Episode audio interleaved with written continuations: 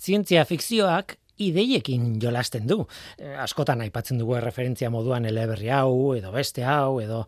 Baina oharra handi bat egin beharko genuke. Alegia, zientzia fikzioa, fikzioa da, ez ahaztu. Izenak darama, ez? Fikzioa, hitz hori. Jolasteko erabili izan den ideietako bat da garunean dugun informazioa ordenagailu batera deskargatu litekela. Oso ideia, bueno, zientzia fikziozko erakargarria, ez?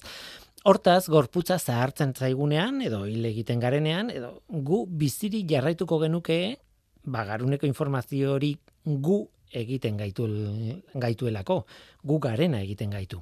Ideia polita da urrengo urrats bat gehitzen badiogu gainera, alegia ordenagailu erretatik beste garun batera deskargatzen baldin badugu informazio hori, ba listo, gu biziri jarraitzen dugu gorputz gazte batean, bueno, gaztean deskargatzen baldin badago behintzat. Bueno, albiste txar bat daukatzuentzat. Hori fikzioa da. Zenbat eta gehiago ikasi garunari buruz eta orduan eta argiago ikusten dugu hasierako premisa hori okerra dela. Gu egiten gaituena, gu nolabait, gu pertsonalki, individualki egiten gaituena ez da informazio hutsa eta informazio hori kodetuta dagoela gainera garunaren egituran bertan. Nola baita esateko kontua ez da zer edo zenbat elektrizitate pasatzen den neurona bakoitzetik eta horrela nola gordetzen diren ba oroitzapenak eta bar, baiz nolakoa den seinal elektrikori, baizik eta kontua da hori guztia gehi neuronen arteko konexio fisikoa bera ere kopiatu beharko genukela Eh, bueno, mm, zu zeu, zure kontzientzia hori duplikatu alizateko, kopia bat egin alizateko. Azkenean ordenagailu batean ezingo litzateke egin. E, neurona biologikoetan egin beharko genuke. Eta neurona horiek nola antolatuta dauden eta nola konektatuta dauden hori ere kopiatu beharko genuke. Azkenean garunaren kopia fisiko bat da beharrezkoa. Nahi baldin batzu beste gorputz batera eraman. E, gure kontzientzia gu deitzen digun hori. Aste honetan ideia hori indartzen duen ikerketa baten emaitza argitaratu du Nature aldizkariak. Belbur, Melbourneko barkatu, Melbourneko Monash Unibertsitateko fizikari batzuek argitu dute garunaren zimurren itxura fisikoak berak eragiten duela garunaren jardueran. Horregatik dira fizikariak ikerketa horren ikertzaileak, ez? Fizikariak eta ingeniariak. Seinale elektrikoak garunean askotan uinetan edatzen dira, leku batetik bestera. Eta garunaren zimurrak, badakizue garunaren intxaur baten barrualdea bezalako zimurrak dituela, ez? Ba, ba zimur horiek nolakoak diren uin elektrikoen edatzea modu batera edo bestera gertatzen da. Alegia, formak importa du. E, egia esan, Melbourneko ikertzaile horiek, fizikariak izateaz gain, neuriozientzialariak ere badira, noski, eta badakite zertaz ari diren. Garuna ez da kable bat, edo ez da aparatu elektriko huts bat. Bale, hori badakite, eta, eta kontuan hartzen dute. Baina, nola bait, hori ere kontuan hartu behar da, alde fizikoa, formak. Formak importa du. Materia bera, bere formarekin, badelako, gu egiten gaituenaren horren parte. Bestea, ba, esan dakoa, fikzioa da. Ongitorri norteko ferrokarrilera. Euskadi Erratian, norteko ferrokarrila.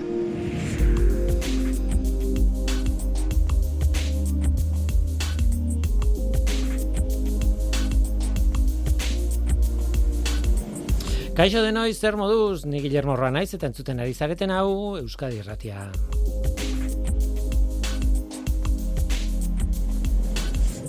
Eluia aldizkariaren zenbaki berria da kalean, e, kioskoetan, ekaineko zenbakian, gainera denetik dago, azkeneko zenbaki horretan, denetik dago, adimen artifiziala, menopausia, ibaietako urtegi txikien etorkizuna, eta abar, eta abar, eta abar luze bat.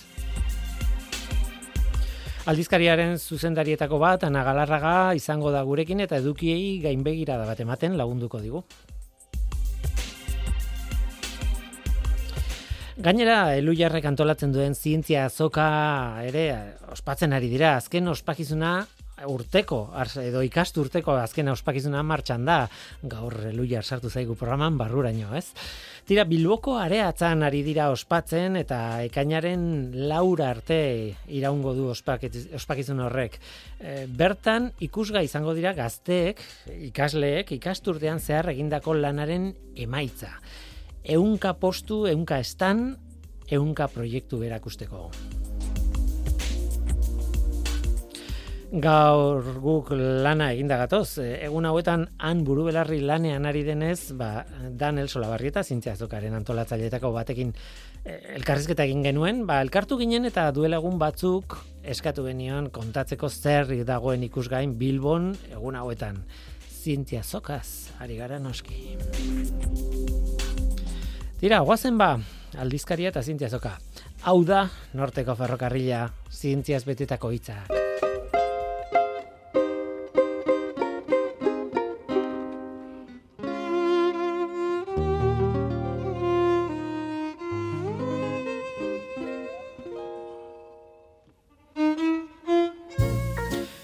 Ekaina, garagarrila, garagarraren usta jasotzearekin zerikusia duen izena hilabete honetarako. Ez garagardoarekin, garagarrekin. Nire inguruan garagardo azoka gehiago ikuste ditut, garagarra bera baino, baina tira. Hala ere, ez da garagarrilean izaten den kontu bakarra garagarra. Ikasturtea bukatzen da, uda bera hasten da, beste mila ekitaldi jartzen dira martxan. Ah, eta kioskoan ere aldaketak eta berrikuntzak izaten dira.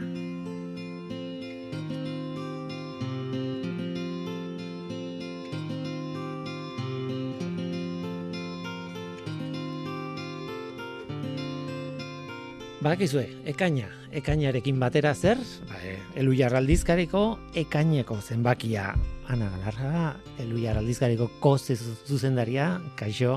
Kaixo. Ondo esan dut, ez? Ko zuzendaria, ze beti zuzentzen dira zue.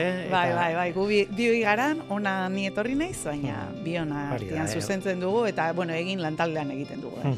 Eta lan pilo bat egiten duzu, e, artikulu pilo bat daude, oraingoan ere, bai. ez dut esango gaur horrekoetan ez zeuden, eta, eta blokeka kontatu dezakegu zer den aldizkariaren edukia oraingoan, eta bar, baina utziazu pare bat gauza esaten aldezarretik azala, komentatu nahi dut, eta balearen begiarena. Bai. Azalean, mm, bueno, barruko eduki batekin lotuta dago, ze Bernard Sholkov, eh, adimen artifizialeko adituarekin e, elkarrizketa bat egin duzue, eta bere argazki bat agertzen da azalean, baina bere argazki bat oso oso bitxia, ez da? Bai, ez gaude ohituta horrela koposeak ikusten, ba, ez dakit elkarrizketa, oiko elkarrizketetan, eta, bueno, ba, azaltzen da buruz bera esoen gainean eutxiz, ba, pino egitea deitzen zaion hori, arbel baten aurka, arbela dago formulaz beteta, Eta uste den neurri batean adierazten duela bere nortasuna edo nolakoa den. Gainera, mm bueno, aitortuko dugu ba, gure lagunetako lauratzaile den Iñaki Zanzazkoeren bueno, e, bidez mhm. egin geniola elkarrizketa eta ari esan genionian ze argazki bidali zizkigun eta haien artean hau zegoela eta gainera baimena eman zigula azalean e, jartzeko ba, esan zigun, bueno, egia esan ena harritzen, eh? Guretzat hain txokantean irudia, ba, ari pertsona ezagututa ezitzaion harrigarria egin. Beraz, bai, adierazten du nolakoa den, mm eta elkarrizketan ikusten da. Ba, badaukala mm, nortasun ba, oso e, berea, eta ez daukala beldurrik iritzia emateko eta bustitzeko. Bai. Hortaz hitz egingo dugu, utzi azu lehen da bizi balearen kontatzen. Bai. Ze, beti, beti, beti osoituta gaude argazki ikusgarriak ikusten, e, aldizkari irik eta lehenengo horri aldetan, eta kasu honetan, hori da, balea baten begiaren argazkiak dira, baina esaten ez badiazu, nik ez dut igartzen hori bale baten begia denik. E, argazki mikroskopikoak dira, ez? Mikroskopio ze ateatako argazkiak. Hori da. Eh? Erretina eta horrelakoak, ez? Bai, eta tindatuta daude, eta Elena Bezino Korderok e, eta bere taldeak egindakoak dira, eta berez daukate e, estetikoki oso ikusgarriak eta politak izatia aparte, esan nahi handia daukate, begia, bueno, asko handiagoa da gurea baino, baina egitura asko berdinak dira, eta beste eskala batean ikusteak laguntzen du gure begiko egiturak ere aztertzen eta hobeto ezagutzen. Eta, bueno, ba, adibidez, e, glaukomarako eta, bueno, hortan ikertzen dute beste gauza batzuen artean, baina berariaz. Hortan, ba, bueno, ikusi dituzte gauza batzuk, ez? Eta nervio optikoaren ezaugarriak, ba, nola bere, ze desberdina mm gurearen gandi, baina zer kas daiteken hortik gurea ere hori izan duen bezala hobeto bai, ezagutzeko eta bai eta bueno eta bere berezitasunak e, dira baina urtarrak orduan urpean eta ikusteko ere badauzkate beste ezaugarri batzuk eta hori guztia ere kontatzen du eta gainera ba erakusketan e, bat dago e, eta justu horren berri ematen du eta bai hementxe jartzen du Erakusketa bera ikus daitekela ekainaren amaikatik iraiaren erdira arte itxas museumen Bilbon. Mm. Ez da lekutxarra, gainera gaiarekin erabaldotuta ez da itxas museua, eta, bueno, ba, iraia arte dago aukera, beraz, hemen bai. daukazue aperitifa oso toki polita da, oso bai. ba, merezi du egunen batean gerturatzea eta holako gauzak baldin badaude gainera erakutsita, ohiko erakustaldiaz gain, ez? Da, bai. Ba, hor duzu, e, argazki politak eta erakusketa baten proposamena, e, bai. ez dago batera gaizki. Eta justu eduki hauek dira gainera ale, paperezko aldizkariaren zergatia justifikatzen dutena, ze benetan askoz gehiago luzitzen dute pantailan ikustia baina, hmm. ez? E, beti iruditzen zaigu ba, beste bat izan daiteke ba, irakurtzeko ba, ez dakit erosoagoa eta xamurragoa ere bada papera batzuentzat niretzat. Bai, nik, nik ere bai, batez ere horrelako gauzak eh, bai, ikusteko bai, papera bai, nahiago. Bai, sakondu nahi dezunen, eda, bai, baina irudiak ikusteko zago zalantzarik hemen luzitzen dute, ba. Bai, eta oso eskertuta ba. gaude Elena bezin hori, bai, ba, zizkigulako hain kalitatea ondian, eta... Bai, e, da lujo bat, olako jendea izatea, ba esan dute, elkarrizketa e, kolaboratzaile baten bidez, beste baten bidez, argazkiak eta, bueno, bai. Aldizkari honen inguruan zuen lan potoloa dago, baina baita ere, kolaboratzaile pila batena, eta eta gerturatzen, eta arrimatzen dien pertsonena, e, itzein dezagun adimen artifizialari buruz, hori da, bueno, zenbaki honek daukan bloke haundienetako bat, edo, ez? Bueno, haundienetako bat ez dakit, baina haundi eta garrantzitsu bat. Ba, protagonismoa badu. Hori da. Izan ere, horixe, azalean Bernard Sholkov, eh, Sholkov eh, dago, eta berez, eh, bueno, patroiak eh, lokalizatzen dituen eh, algoritmoak eta ikertu ditu, eta horregatik da famosoa, baina elkarrizketan hori aipatzen du, baina ez da hori bakarrik. Bai, abiatzen gara justu, ba, zertan ikertzen duen e, galdetzen diogu eta kontatzen digu, ez da, ba, bueno, e, kasketa automatikoan da aditua, eta e, e, kausa efektuak, e, claro, azkenean, e, kausa efektua ez da guri intuitiboki iruditzen zaigun bezain erresa makina batentzat jakitea zer erlazio mota dagoen, uh erlazionatuta dauden elementuen artean. Erlazio hori badagoela bai, baina zein dan zeren, bai, ez, eragile ez eta zein ondorio, ga, ba, gauza hoietan adibidez ikertzen du. Eta, bueno, aplika daiteke, bueno, gauza pila batetan, ba, hori, ba, galdera egin dionen, harri garria irutu zaidan, ba, adibidez astrofizikan, ba, horren bidez, deskubritu zituzten, e, lehen em, exoplanetak, uh -huh. ez da? Eta baita ere, ba, ba, medikuntzan, e, aplika daiteke, tumoreak deskubritzeko, eta beste gauza ba, askotan bere hasiera batean ba igual bururatuko hilitzaizki gukenak. Baina gero, ba bueno, e, ja bestela bestera bateko galderak ere egiten dizkegu eta adibidez, ba galdetzen diogu e, zertan izango duen garapena, o zer iruditzen zaion, e, nola bermatzia daukagun onurak ekarriko dituen onurak edo itxaropena daukagun, no? Hoiek ba, guztien gana iristea, hori nola egin, edo galdetzen diogu ingurumenean zer eragin izango duen garapen horrek, ikerketa militarari buruz ere galdetzen diogu uko egin baitio ikerketa militarrean ikertzeari. Hor jarrera eh, bortitza, bai. bueno, jarrera ba, oso, sendoa. Eta, bai. Gero filosofia zer itzaiten dugu, ba, ba bea, e, filosofia ikasitakoa delako, eta, e, bueno, ba, esan bezala busti egiten da, eta uste e, badala elkarrizketa bat alderdi zientifikotik gako batzuk ematen ditu, baina baita pertsona eta zientzialaria ezagutzeko ere. Eta e, hori horrek ere asko esaten du, ez? Ba,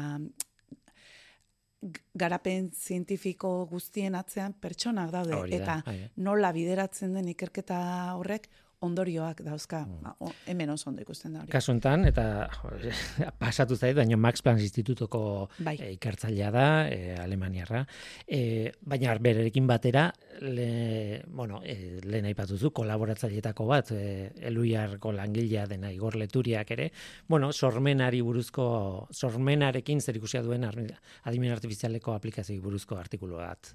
E, bai, Mhm. generatiboak edo ditzen zaizkion hori, mm -hmm. nahi modan daudenak, ba, e, txat GPT eta irudien... Irudietako dali eta horiek. Dali, bai. oie, bueno, eta estiloko horiek ez, ba, sortzen dutenak, e, lehen dik, e, ba, elikatzeko erabiltzen duten guztian oinarrituta. Eta hoiek e, ba, dauzkaten aukerak, arriskuak eta e, Euskal Herritik eta Euskal Herrian kokatuta zer, e, zertan gelditzen den hori guztia, bueno, oso analisi sakona egiten du, eta pausos pauso doa, ez da? Uste dut oso egokia dela, oraindik ba, mundu horretan asko begiratu ez duna, baina interesa baduen arentzat, ez zer askori jakin gabe ere eramaten zaitulako eskutik, baina benetan ba, iristen da nik uste dut asko sakontzera eta testu inguru zabal bat ematen du batez ere. Mhm. Ulertzeko justu oraintxe gertatzen ari dena. Osagarria da orduan nolabait ba elkarrizketarekin, ez da elkarrizketa badauka alderdi tekniko eta pertsonal bat eta hone dauka begirada zabal bat hemen eta orain eta hemendik. Hmm. Igorren gogo eta beti interesgarria. Bai, nola nahi ere ez. Bai, beti eta... dia interesgarria eta orain hmm. honetan gainera leku gehiago eman diogu. nahi nahi gor. Zer bat entzun da neukan, eh? E, eskatu zen ioten, ez dakizten bat horri eta pasatu egintzen eta e, eskean etorri zen, ez? Bai, baina, e, bueno, bai, esko eman genio, inolako zalantza izpiri hmm. gabe, opari bada, noski. Bai, bai. Tira, ba, merezi du, bloke osoak merezi du, adimen artifizialari buruzko bloke osoak merezi du, eta, eta, eta argi dago, gaurkotasun handiko gaia dela. E, baina salto egin dezagun, beste bloke batera saltatu dezagun, eta e, gain nagusien artean menopausiari buruzko artikulo bat zurea. E, menopausia ere, ez, ez dakizen bat tokitan, azken bola honetan, e, hitz egiten hasi da, ezberdin hitz egiten ari da gaur egun menopausiari buruz. Bai, eta batez ere esan duzuna, hitz egiten ari da. E, mm. Bueno, ban oso isilean egonda eta harrigarria da. Populazioaren erdiak momenturen batetik aurrera izango du eta benetan eragiten dio bere bizitzari e, alderdi askotatik. Eta justu alderdi asko hoiek denak kontuan hartu mm nahi izan ditugu. Ba, osasunaren mundu erakundeak aspaldi esan zuen, osasuna dela fizikoa, psikikoa eta soziala eta orduan ba, gure izateak, e, gure gorputzeko ba, gora bera fisiologikoak eta eta e, gaixotasunezkoek, ba, hiru alderdi horiek izaten dituzte. Hau bada, menopausia bada e, zerbait fisiologikoa, eta hiru alderdi horiek ditu e, eta mm. askotan bakarrik fizikoari eragiten e, begiratzen zaio, begiratzen zaion kasutan ere. Eta kontuan izan behar da, ba gaur egun emakumezko bizitza, gizonezkoa bezala, ez da, per, pertsonon bizitza hainbeste luzatu da, urte mhm. asko bizi dugu bizitzaren erdi, er, oi, erena izan daiteke, ez da kasu batzuan, bueno, ba, segun bat urte bizizanen, baina, bai, bai, baina kasu askotan iristen da erena izatera, eta bizikalitate ona izan nahi data, hor, ba, e, zer gertatzen den, ze gora bera izan ditzazkezun aurrikustea, ze irten bide dauden edo nola egin alzaien aurre, eta ze utxune dauden, ba, horri guztiari heldu diogu hiru alde horietatik, ez? Mm Fizikotik, psikikotik, eta eta sozialetik. Eta horretarako gainera, ba, berriro ba, ere, laguntza eskatuta, bai, bai. dakienari galdetuta. Ginekologian aditu bat, ginekologa bat, eta fisioterapian e, okerrez banago, ez? Bai. bai fisioterapeuta bat. Oso osagarriak, e, imabila da ginekologoa, e, erretiratuta dago gaur egun, baina jarraitzen du gaina lanean mm. horrekin, eta emakume taldeak eraman ditu justu e, ba, menopausiaren bueltan hitz egiteko eta elkarrekin komunitatean ba, nola bizi den eta ze, nola egin alzaizkien aurre ba, sortzen diren e, azaldurei edo oztopoei edo e, arazoei, ez da? hori horrelako taldeak eraman ditu, orduan esperientzia handia dauka eta gainera bilakaera ezagutzen du. Badaki hasiera batean menopausia nola ikusten zen sozialki ere eta norberak ere nola hartzen zuen eta horrek ze bizipen ekartzen zituen eta baita medikuntzak enola tratatzen zuen, eta gerora ba, ze izan duen, eta gaur egun ze jarrerarekin egiten den zaion, sozialki nola ikusten den, eta medikuntzak ere ze aukera ematen dituen. Eta e, jonkala alzugara fisioterapeuta da, zoru pelbikoan dago espezializatuta, baina berdin, bera gainera pertsonalki e, badauka e, bizipen bat lagungarria e, beste, beste modu batera begiratzeko baita, ba, izan zuelako menopausia goiztiarra, eta berrogei urterekin ja menopausia izan zuen. Orduan, bueno, ba, bizipen horrek eman zion e, ezinbestean, ba, aurre egiteko estrategiak bilatu beharra, eta osotasun horretatik, ez? Ba, egiten dio aurre eta horretan laguntzen dio. Gainera, zuru pelbiko askotan lotzen dugu claro. e, aurdunaldiarekin. Bai. Baina ez da beste menopausiarekin. Oh, bai, bai, bai, bai. Bai, ba, batez ere hori ba, oso gutxi e, hitz egiten delako eta aztertzen delako menopausia. Hor e, badago elba bloke izena duen irak, e, ikertzaile bat, ezaguna eginda diru laguntza handi bat jaso duelako Europako diru laguntza hoietako bat ikerketarako ikertzeko obuluen misterioa zergatik irauten dute hainbeste mhm. denbora gorputzeko zelula gainerako zelulak berritzen dira mhm. oso maiz eta oso askar eta aldiz emakumeo jaiotzen gara ja e, gero izango ditugun obulo hoiekin eta irauten dute ba, ba, no posea era arte, ez da? Ba, horrek esaten du, en, emakumeen ugalkortasunean askoz diru, hori ikertzen, askoz diru gutxiago inbertitzen dela, ba, adibidez, gizonezkoen zutitzeko arazoetan baino. E, dala, bueno, arazo bat, baina puntuala, eta gizon batzui bakarrik eragiten diena, eta hau guztiri. Eta, bueno, ze desoreka da ez da, ba, bueno, ba, juizu desoreka horri buelta mateko edo ba, egia da, ba, esan dezu bezala, azken aldian igual, geixo ari garela entzuten, eta horretan eren lagundu nahi dugu guke mendik aldizkaritik, eta erdi-erdian horregati dago kokatuta. Denek irakurtzeko, bai emakumezkoak eta gizonezkoak bai ze, gai soziala da. Menopausiaz osotasunean hori da izenburua eta hori da gure bigarren blokea nola baita esateko, ez? Bueno, kendu eta hasierak.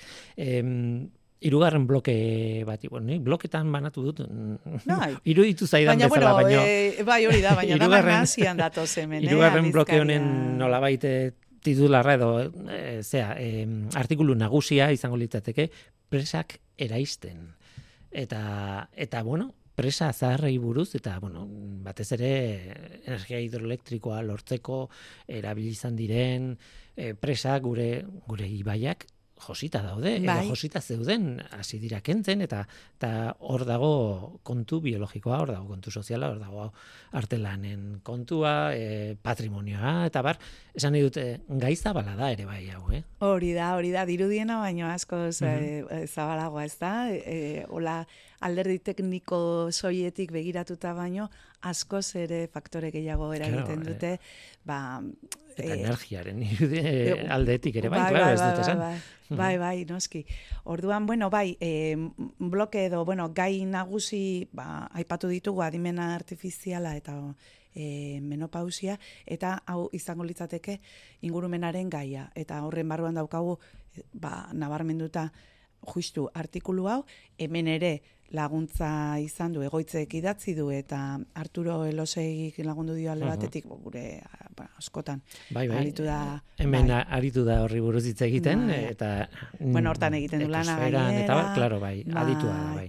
Eta uh -huh. arantza unzurruntzaga da, Gipuzkoako foru aldiko obra hidraulikoetako barkatu, zerbitzuko ibaiak leheneratzeko ataleko burua, hori dena, beraz, hortan egiten du lana baita, eta e, biek ematen dute ikuspegi osagarria zuk esan dezun bezala.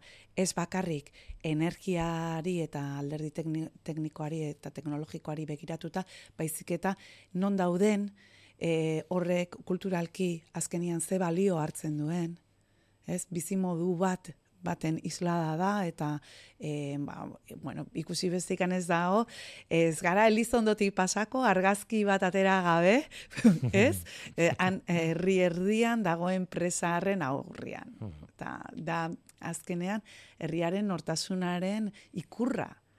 Eta horrelako gauzak ere hartu behar dira kontuan, erabakitzean presak badakigu biologikoki kentzea ekosistemen leheneratzerako kentzea dela ezinbesteko baina nola egin mhm. eta e, ze begire adarekin begiratuko dioten inguruko biztanleek ere ba, ba, bueno, ez da inerresa, komplexua da, mhm. eta justu ba, horretaz e, hitz egiten du egoitzek erreportajean ba, adituen laguntzarekin bai.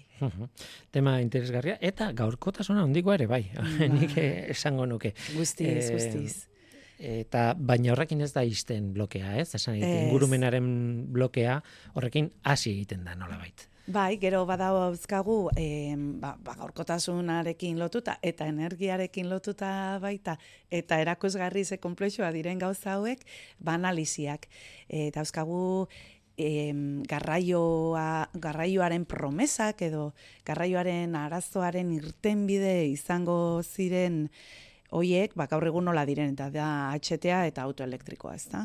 Ba, bueno, mm, garai batean, maindala urte gutxi, e, uste zen, ba, hoien bidez, etorriko zela garraioaren e, arazoaren, ba, ba hori konponbidea edo, eta ikusten dugu, ba, kostatzen nahi zaiola iriste. Horretarako Andoni Kortazar Gartzia eta Leire Urretxo dela Fuenterekin hitz egin dugu, e, lehenengoa ekopol ikerketa taldeko kidea da eta bigarrena ingenari elektronikoa eta lanbide eziketarako automozioko irakaslea, eta haiek azaldu dute analizi banatan, batetik AHTA e, zergati dagoen oraindik e, obratan.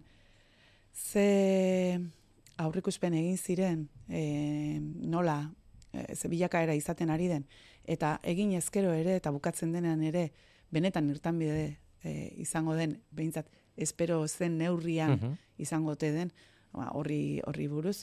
Eta antzekoa egiten du, antzeko ariketa, baina ibilgailu elektrikoa oinarrituta. Autoelektrikoa, bai. autoelektrikoa hor dago. Uh Argi dago, bai, bai, bai. Gure... Korapiatu dela, eta ez dela hain simplea, ez? Hasieran planteatu mm. zen bezain erraza, eta, mm. eta bai. Soluzio maravillosoa, gero oh, behar badain maravillosoa ez dena, edo, zertan edo bai, edo ez, edo zertan, mm. zertan oh, Bai, orduan, e, horri buruz, eta bukatzeko, mm. bueno, bukatzeko edo ingunumenarekin lotutako gero beste gauza pilo bat ere badaude, noski albistetan eta, baina, bueno, hola na, nagusiki edo, e, egongo zen Rachel Carsonen historioa, mm -hmm. ez? Ba, ospetsua, e, bai. bueno, batez ere udaberria isila liburua idatzi zulako eta bai, horrek sortu zuen eztabaida eta jartzuna izan zuen, ez? Bai, bai, eta bueno, bai, oso eztabaidatu izan zen bere garaian eta gaur egun ba ikusten da, jo, ba ate asko ireki zituela, ba gaur egun, bueno, aztertzeko ingurumenarekin lotutako eh arazo hau ba beste modu batera, eta DDTaren garaian ba, izan zen libururik ospetsuena, bai. segurazko, e, garrantzitsuena bere gauzak baitu, onak eta txarrak, baina baina erreferente bat bai, zalantzarik gabe. hori da. Eta Rachel Carson bera da erreferente bat ere bai. Tira, ba, ez dakit. Eh, bai, bai, kafe jarri buruz hitz egin behar dugu. Egia. Ze kafe luia... Egia, nik ja, aztuta, baina jarraitzen dut nik eh, irratxa, bai. irratian kafe jarri buruz hitz egiten. Bai, bai, bai, eta, bai. claro, zuek argitaratu duzue orain. Artikuluak. Hori da, hori da. Bueno, egia esan, bere alatera genituen, eh? Saria jaso orduko, ja, eh, bai. jarri genituen aldizkariaren Interneten zegoen, bai. claro, eta, eta horregatik, aztu dut, baino laugarren bloke bai. bat zabaldu ezakegu. Bai, eta, bueno, ba, paperean atera ditugu divulgazio artikulu orokorraren sarila eta doktoretezian oinarritutakoa, garena egiten gaituena egiten duguna idazteko eta elektroiekin dantzan, ba?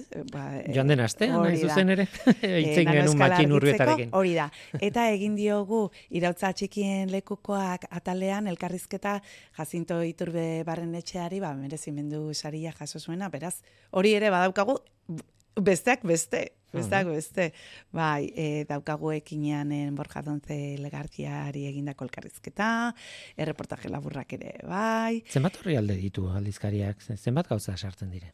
Ba, dauzka, jo, ba, bai, dauzka, bai, laro gehieta, Ba, laro eta amar. Laro eta amar horri, bai. horri alde. Bai, bai. E... Eta gun nahi baino, e, iragarki gutxiago jartzen ditu jendeak, hori finantziazio bide bat dalako, orduan da. dana da irakurtzekoa. eta seguro utzi zuela ideiaren bat kanpoan ere, bai, hasieratik pentsatuta zeneukatenetik. Bai, bai. Eta hori beti gertatzen da. Bai, gordetzen dugu urrengo zenbakirako eta ez dut aurreratuko, baina... Hori da, ja baduzu buruan. Bai, bai Urrengo bai, zenbakia, bai. jarri zareten lanean horrekin. Iraiean izango da, eta guzti duguna baino lehenago iritsiko da, baina lehenengo ba. Honi emango mm. diogu behar duen denbora eta mimo guztiak. Batira, ekainan gaude eta oraingoz eluiar aldizkariaren ekaineko zenbakia daukagu kioskoan. E, nahi duenak eros dezala bakarrik azala begiratzeagatik merezi du. Bueno, ez, ez erregatik bakarrik, barruko lau bloke hoien gatik, eta kontatu ez ditugunen gatik ere, bai? Bai. Beste aukera bada arpidetzea, e, ba, orain arpidetuta jasoko duelako orain zenbakia ere, hogeita sortzi euro dira urtean, uh ba, lau e, ale e, paperean, eta, e, bueno, interneten badena eskura beti bezala, baina hogeita sortzi euro gatik, bueno, ba, Ba, animatu. Norberari oparitzek, oparia egiteko edo beste norbaiti oparitzeko ere izan daiteke. Orain bai, orain dena kontatu dugu gutxi gara bera, edo, bueno, bakit jarraitu dezakegula, baina... Bai, bai, menutziko dugu, eskerrik asko, bestela. ba, ana, galarraga eskuminak eban, egoitzetxe bestegi, bestela ez diazu utziko esaten zuzendaria zarela, ko zuzendaria zarela esan beharko dut, eta ala esango dut, ana galarraga, eskerrik asko. Zuri, zuri, eskerrik asko zuei, aio. Zientzia.eus Zientziari buruzko albisteak Audioak, bideoak, agenda, argazkiak. Milaka eduki gune bakar batean. Elujarren zientzia ataria zure eskura. Entzun, irakurri, ikusi eta ikasi. Gazteak elkartzen direnean, badakizue, sekulako energia bilatzen daan, Hori ez dator fizikako liburuetan, baina bada energiari buruzko lege unibertsal bat.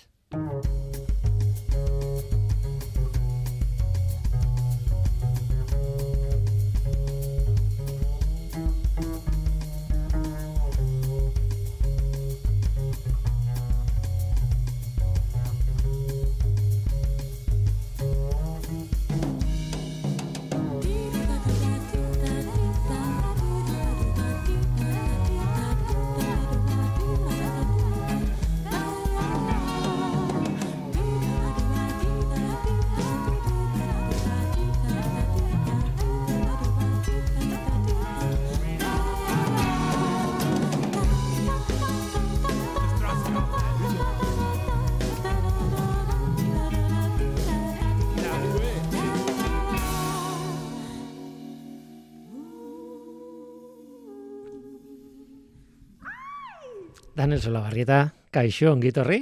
Eskerrik asko. Bueno, men gaude, beti bezala, bueno, askotan gertatzen zaitez, e, aldez aurretik grabatu behar izaten ditut gauza batzuk, e, ba, momentuan, emititzeko momentuan, bertan zaudetelako, egun mm. horietan ja buru belarri zaudetelako burua hor sartuta, eta orduan ez daukazu denbora normala dan bezala, e, irratira etortzeko. Gaur, ekainak bi mm, entzule batzuek ekainak iruan e, entzungo duten, edo auskalo zer egunetan, gaur ekainaren bian, ariz, hasi zarete ja aurtengo zientzia azokaren azkeneko mm, e, jardunaldiekin eta Bilbon zaudete areatzan eta zientzia azoka ikusgarri bat egiten. E, gu hemen gaude, baina zu antzaude. bai hori da. E, bi, iru eta lau. E, iru egunetan, ez? E, luzatuko da, e, zientzia azoka. Bai, ozira larun bat eta igandea, goizez bakarrik, eta eguardi arte egongo dira gaztea, keuran lanak aurkezten, mhm. e, eta, bueno, ba, zazpireun bat gazte egotea espero dugu bertan. Zazpireun bat gazte. Hau kontatu dugu askotan, e, zintziazoka urtero errepikatzen den zerbait da, eta gainera beti aipatzen dugu astendanean, edo izena emateko garaia denean, e, beti aipatzen dugu bukaeran, beti aipa, eta tarteka egiten ditugu, adibidez, aurten iazko irabazle batzuekin ere elkarrizketa izan dugu, pixka denetik, baina e, mundu guztiak ez du jakingo zer den.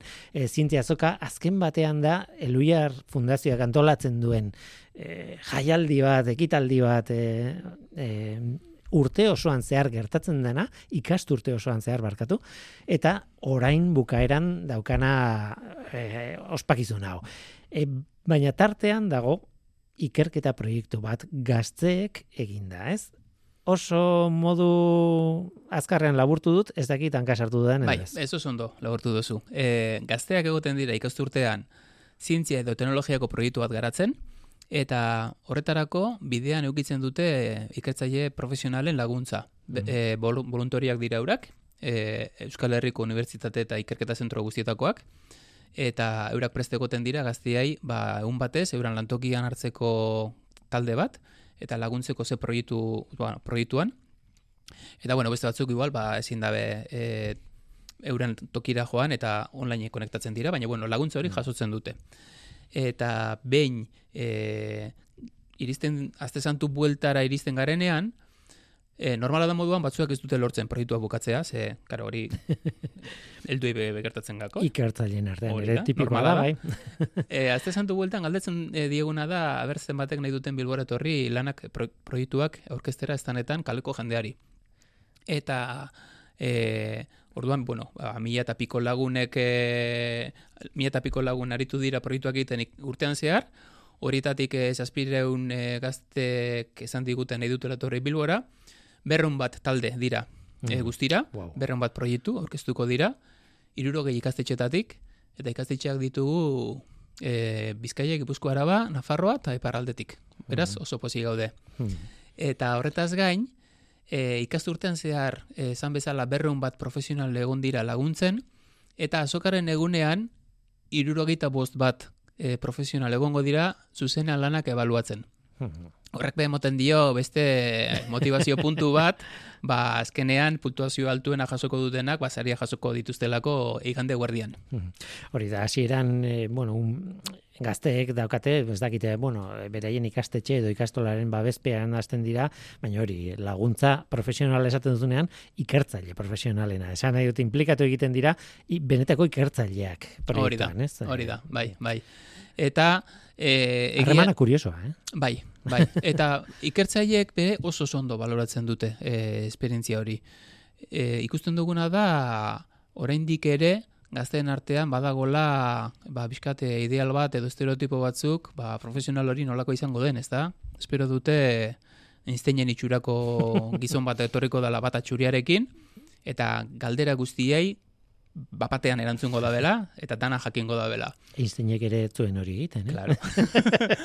Orduan, bueno, ba, kurioso izaten da, ba, ba dibidez, e, galdera bat egin, eta ez, galdera hori ez da ondo formulatua, eta orduan ezin da ondo erantzun, eta olako gauzak entzutea. Edo, erantzun hori ez dakit, baina jakiteko bi urratzauek eh, emango nituzke. Hmm. Eta pixka bat ikuspegi errealagoa hartzen dute. Edo hori oso oso interesantea da.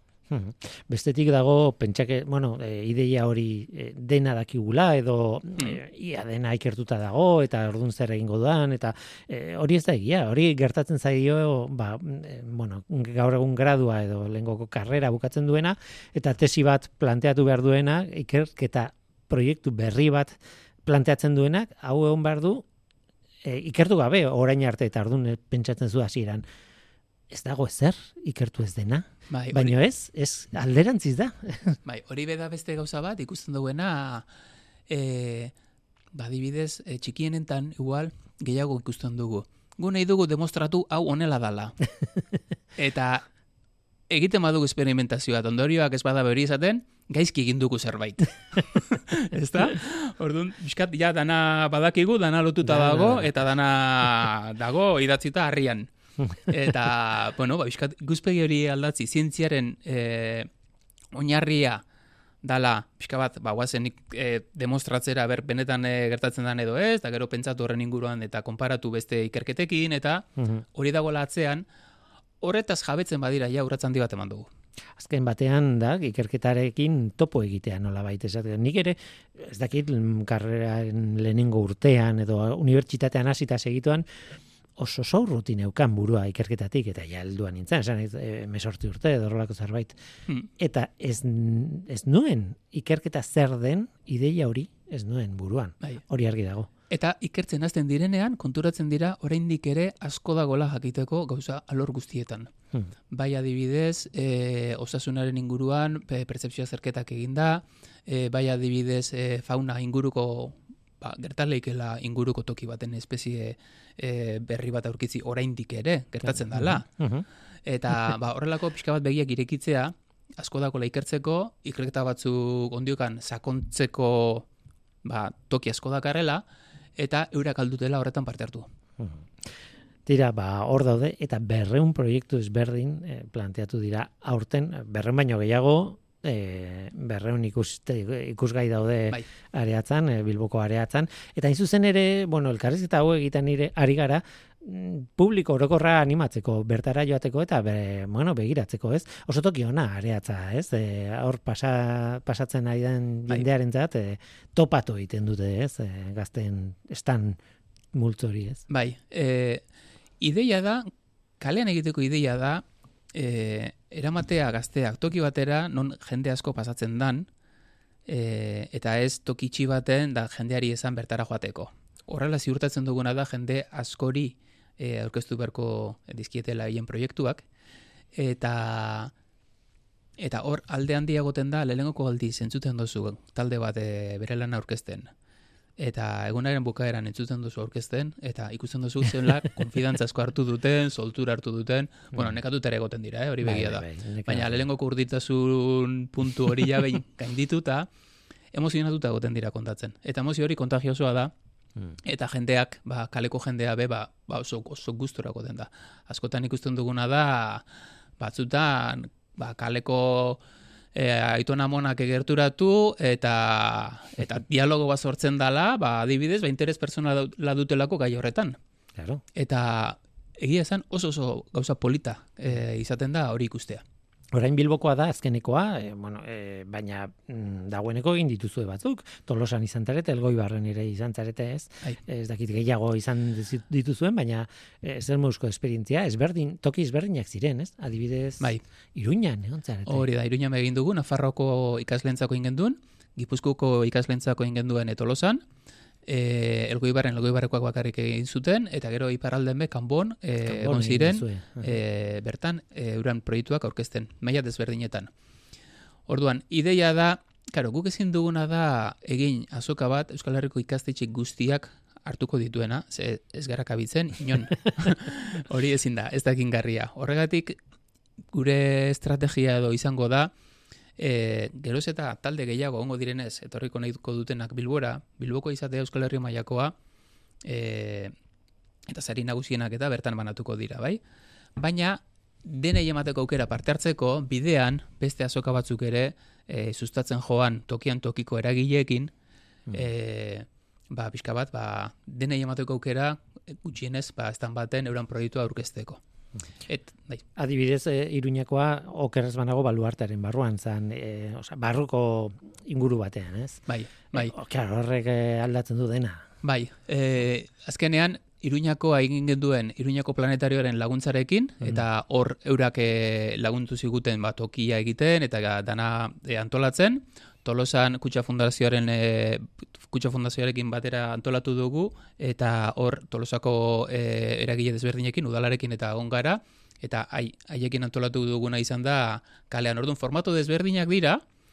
Eta egia, bueno, nik, nik pentsatzen dudana da ez dagoela azoka bat egiteko modu bakarra eta zenbat mm. eta gozat desberdin gehiago egon hobeto dala Zentenak berdina egiten badugu, bat ikusita beste guztiak ja ikusita mm. dituzu. Eta orduan, bueno, bagoazen probatzea bat, sariri gabe. Beste bat, sariekin. Beste bat, kalean, beste kanpoan. Eta bakoitzak gero bere interesaren arabera ere, ba erabekiko du batera joan bietara, hmm. bestera edo zeinetara.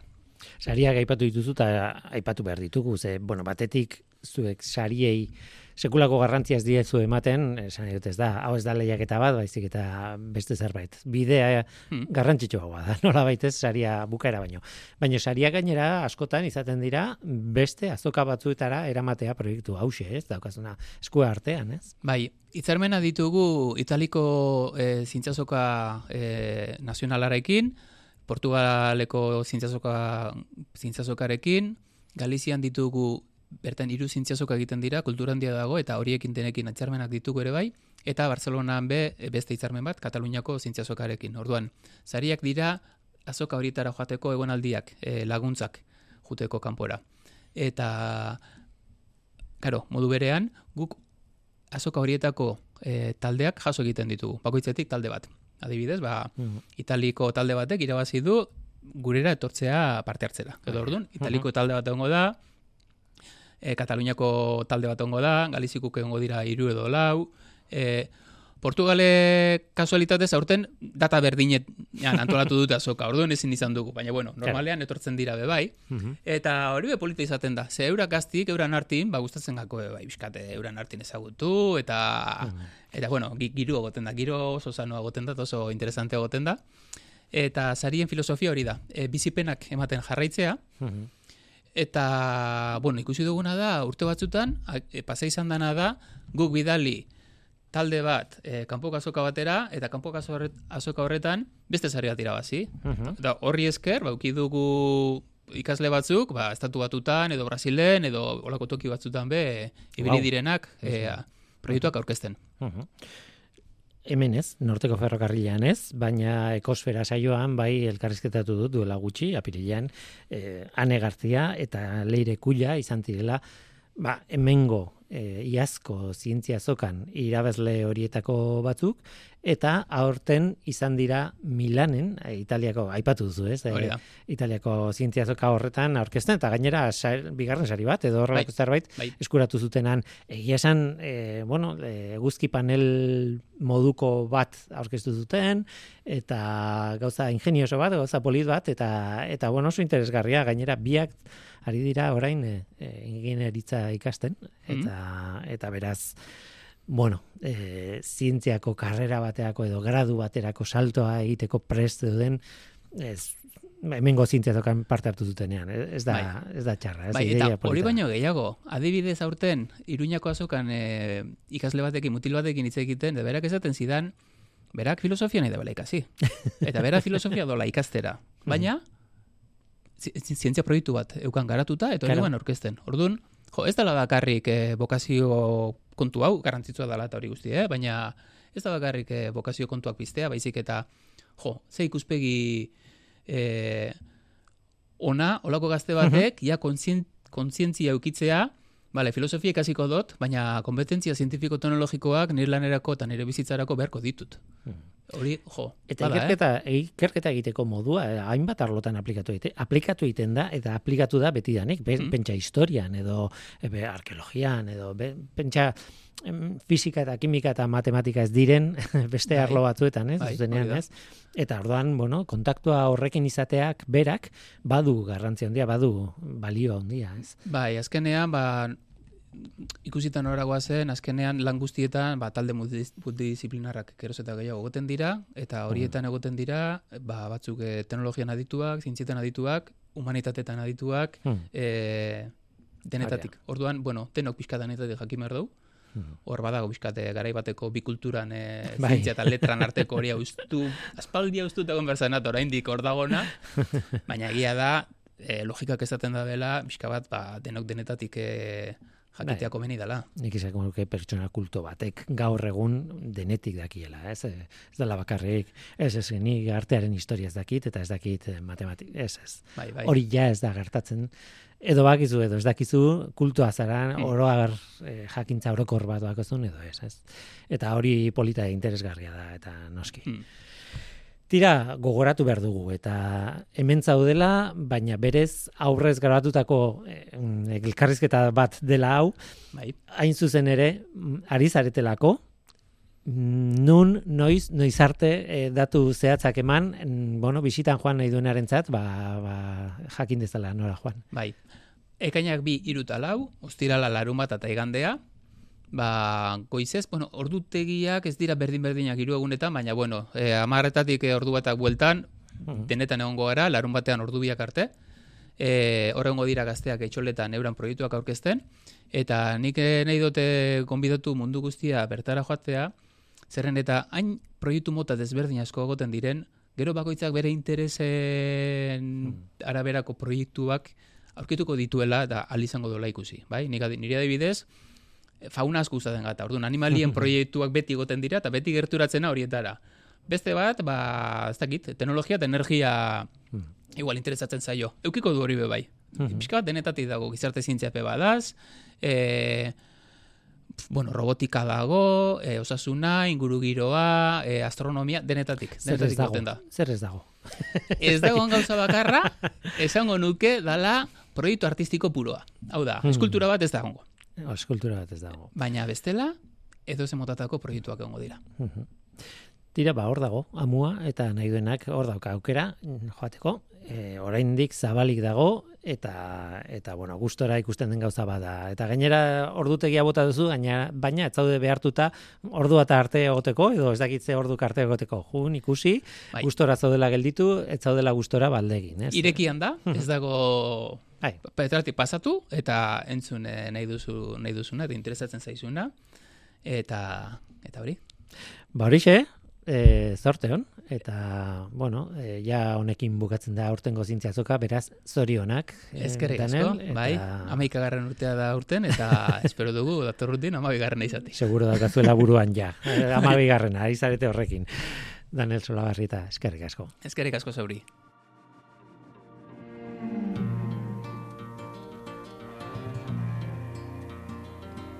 As the snow flies.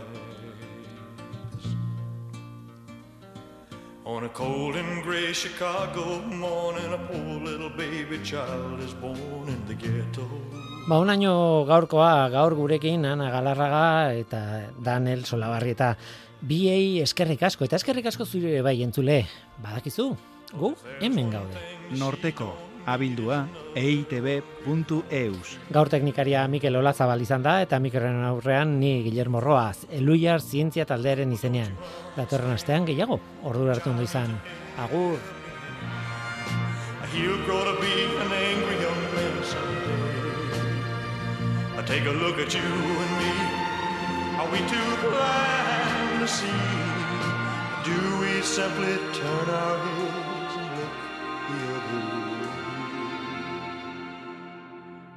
well the world turns